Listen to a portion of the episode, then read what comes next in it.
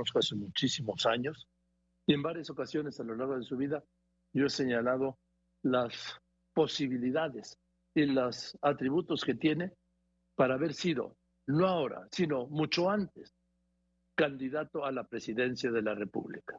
Y le estoy hablando a usted desde los años 90, desde el finales del siglo pasado para el proceso del año 2000.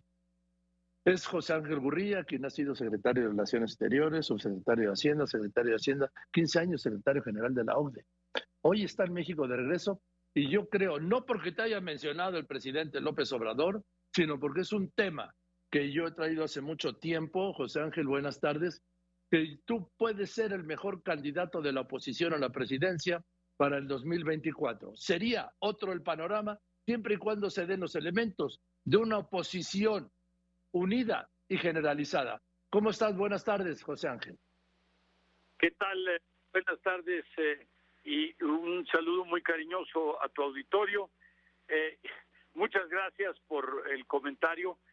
déjame decirte que hoy en la mañana pues me, sorprendió mucho la nota de, del presidente y me pareció una gran cortesía de su parte eh, eh, el hecho de que me haya puesto en una lista de 42 personas que pueden ser eh, pues dirigentes de este país. Estamos hablando de un país de 130 millones de habitantes y, cuando eres parte de un grupo tan pequeño que podría ser, ¿no? Y esto, pues además en labios del presidente de la República, pues yo te diría que me sorprendió, pero obviamente me, me halagó y finalmente pues eh, me pareció un honor estar en eh, tan buena compañía. Lo único que pasó es que faltabas tú, Joaquín.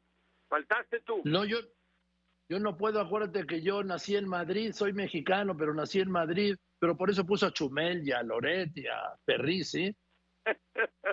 ah, bueno, pues eh, entonces lo madrileño te, te impediría, pero eh, deberías estar ahí ciertamente. ¿eh? Estoy impedido por el 82 constitucional. Pero, a ver, José Ángel, tú sí, en algún momento, y lo hablamos, lo recuerdo, en algún momento, ¿has pensado en ser presidente de México? La neta. Yo llevo 15 años diciéndole a los presidentes, a los primeros ministros, a todos los ministros, eh, pues, diciéndoles creía la OCDE o cómo creía yo que deberían hacer las cosas. Eh, y, llevo 15 años eh, haciendo recomendaciones y planteando cuestiones muy puntuales respecto de las políticas públicas que tienen eh, Latvia o, o, Turquía o Italia o los Estados Unidos o el propio México. Entonces, estamos hablando de algo que a mí me viene completamente natural, pero además eh, en lo cual eh, pues yo he acumulado una experiencia eh, excelente y muy rica en materia de políticas públicas y de qué funciona y qué no funciona.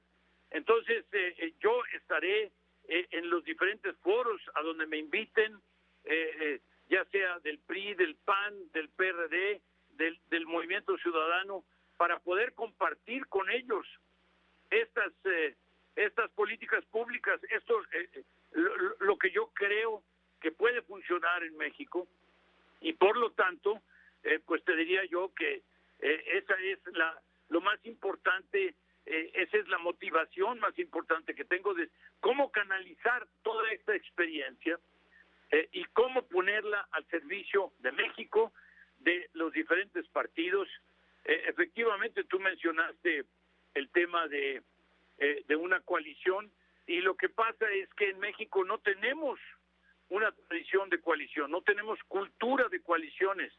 Eh, hace apenas en el 21 eh, empezó este ejercicio, este este experimento, digamos, desde el punto de vista político. seguramente seguirá ahora en el 23 con las elecciones de gobernadores que vienen pero lo más importante es que esto pues eh, pueda eh, eh, pueda formalizarse y además pueda consolidarse para el año 24. insisto, en todas partes son las coaliciones las que están tomando la, la, responsabilidad del poder. ve lo que pasó en Italia, ve lo que pasó en Suecia, ve lo que está pasando en todas partes porque se está fragmentando el poder político y en esa medida lo que está sucediendo con una variedad de partidos cuando normalmente había dos partidos o en fin eh, eh, entonces lo que lo que está sucediendo es que las coaliciones se vuelven absolutamente indispensables. Fíjate que en el caso de Alemania por ejemplo estábamos estuvimos durante mucho tiempo con Angela Merkel del partido de la democracia cristiana junto con los socialistas. De hecho, Olaf Scholz hoy eh, era mi interlocutor natural, eh, trabajé mucho con él, eh, pues él es el canciller de Alemania hoy y fue el, el ministro de Finanzas de Angela Merkel, siendo él socialista y Angela Merkel de la democracia cristiana. Eh, los propios alemanes formaron ahora una diferente eh, eh, coalición. Es decir, lo de las coaliciones debe formar parte ya de la cultura y de la de la de, la fórmula política para poder aumentar la gobernabilidad. Ahora, José Ángel, si estás puesto para ser candidato presidencial? Mira, te insisto, Joaquín, eh, lo que yo quisiera es poder, eh, eh, pues, derramar, poder, poder compartir esta enorme experiencia que yo he acumulado.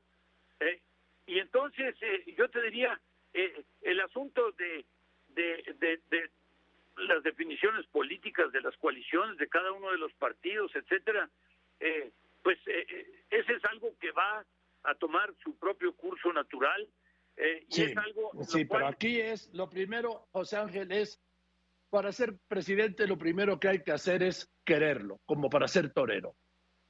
Ya nada más dime, ¿sí quieres ser presidente de México? Mira, eh, insisto, eh, el, el tema de, de ser candidato primero, eventualmente de ser presidente, depende de muchísimas cosas que no están eh, en mi control y depende de muchas cosas eh, eh, que, que, en fin, que, que, están, que, que me superan.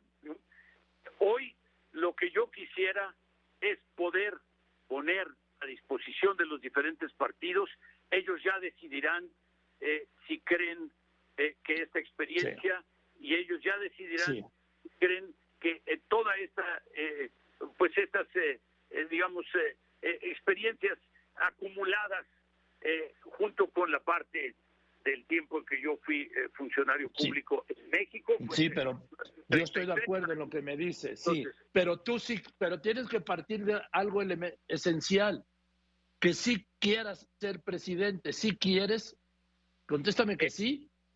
Cualquiera, cualquier, déjame decirte algo que es... No me contestes políticamente de que cualquiera aspira a ser presidente, no. Yo te pregunto a ti, José Ángel Gurría, después de tantos años de conocernos, dime aquí, nos miramos a los ojos, ¿sí quieres ser presidente de México o no? Eh, eh, te repito, Joaquín, eh, yo creo que en este momento, yo creo que en este momento lo que es tiempo de compartir y es tiempo de aportar. habrá otros momentos posteriormente en los cuales eh, los partidos tendrán que tomar sus decisiones y entonces ya decidirán. Eh, los, los que Pero tienen que partir de si quieres o no quieres, José Ángel. Tienen que partir de si quieren o no quieres. Si no quieres, no te van a buscar. Si quieres, te van a buscar. Si quieres, eh, contéstame que sí, por favor. En esta ocasión, Joaquín, te, te diría yo que las circunstancias son completamente diferentes. Estamos hablando de una coalición, estamos hablando de una necesaria coalición para poder tener eh, alguna oportunidad y por lo tanto de un grado de dificultad mucho mayor. Eh, y esto es... Te lo planteo de otro modo, José Ángel. Si esa coalición te, lo, te propusiera ser su candidato, ¿aceptarías? Eh, déjame decirte, eh, eh, y, finalmente, para, para contestar a, tantas insistencias tuyas. sí.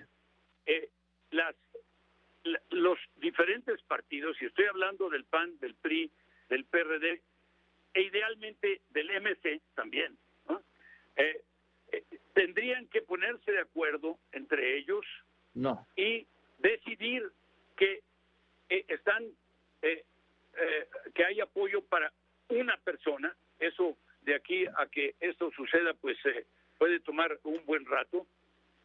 y los que estamos en este momento en el terreno contribuyendo y planteando diferentes políticas públicas para que los partidos lo puedan escuchar y lo puedan adoptar.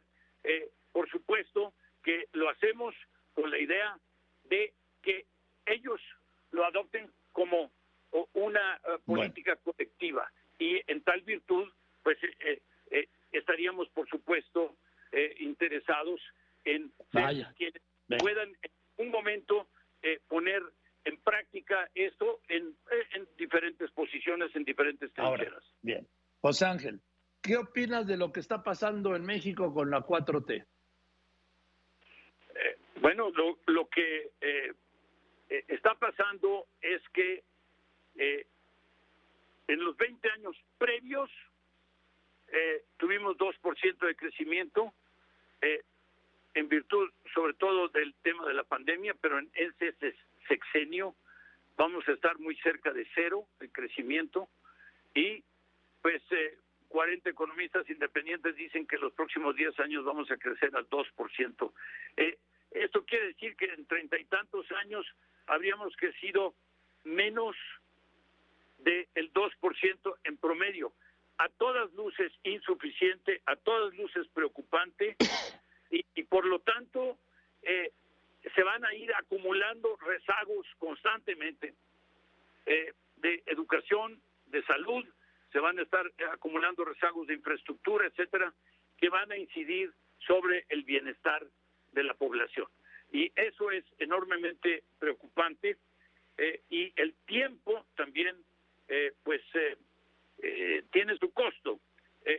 si el tiempo se prolonga y por lo tanto no se abordan los temas o se toman malas decisiones respecto de los temas, lo que sucede es que los problemas estallan, se convierten en crisis y por lo tanto, eh, pues eh, eh, se vuelve mucho más difícil tratar porque hay hay cambios sociales que ya no son posible, que ya no es posible revertir.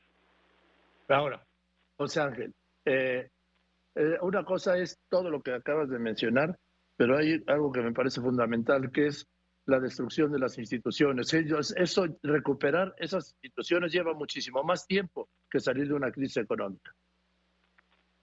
Las instituciones son la base de la gobernabilidad, las instituciones son la base del futuro de un país, la fortaleza de las instituciones, la calidad de los servidores públicos en las instituciones y también los reglamentos y las leyes que dan lugar a esas instituciones y finalmente el hecho de que esas instituciones cuenten con suficientes recursos para llevar a cabo sus mandatos. Eh, con todas estas condiciones, yo te diría, eh, el, el, tema de las instituciones en México es absolutamente crucial, absolutamente fundamental nosotros debemos aspirar a ser un país de instituciones, eh, más allá de eh, la, coyuntura eh, política por la que podamos estar transitando. Bien, bien. Pues gracias, José Ángel, y yo espero que sí.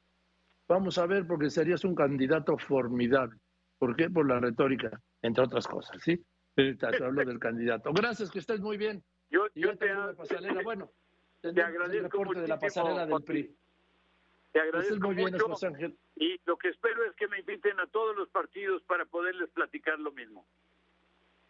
Bueno, pero sí vas a querer, ¿no? ¿O no? Eh, espero que sí, que, me inviten. ¿eh? Un abrazo. Bueno, bueno, sí, sí quiere, sí quiere, esa es la verdad. Aunque no lo diga claramente, al final dijo que sí, sí se reúnen todos los partidos. Bueno,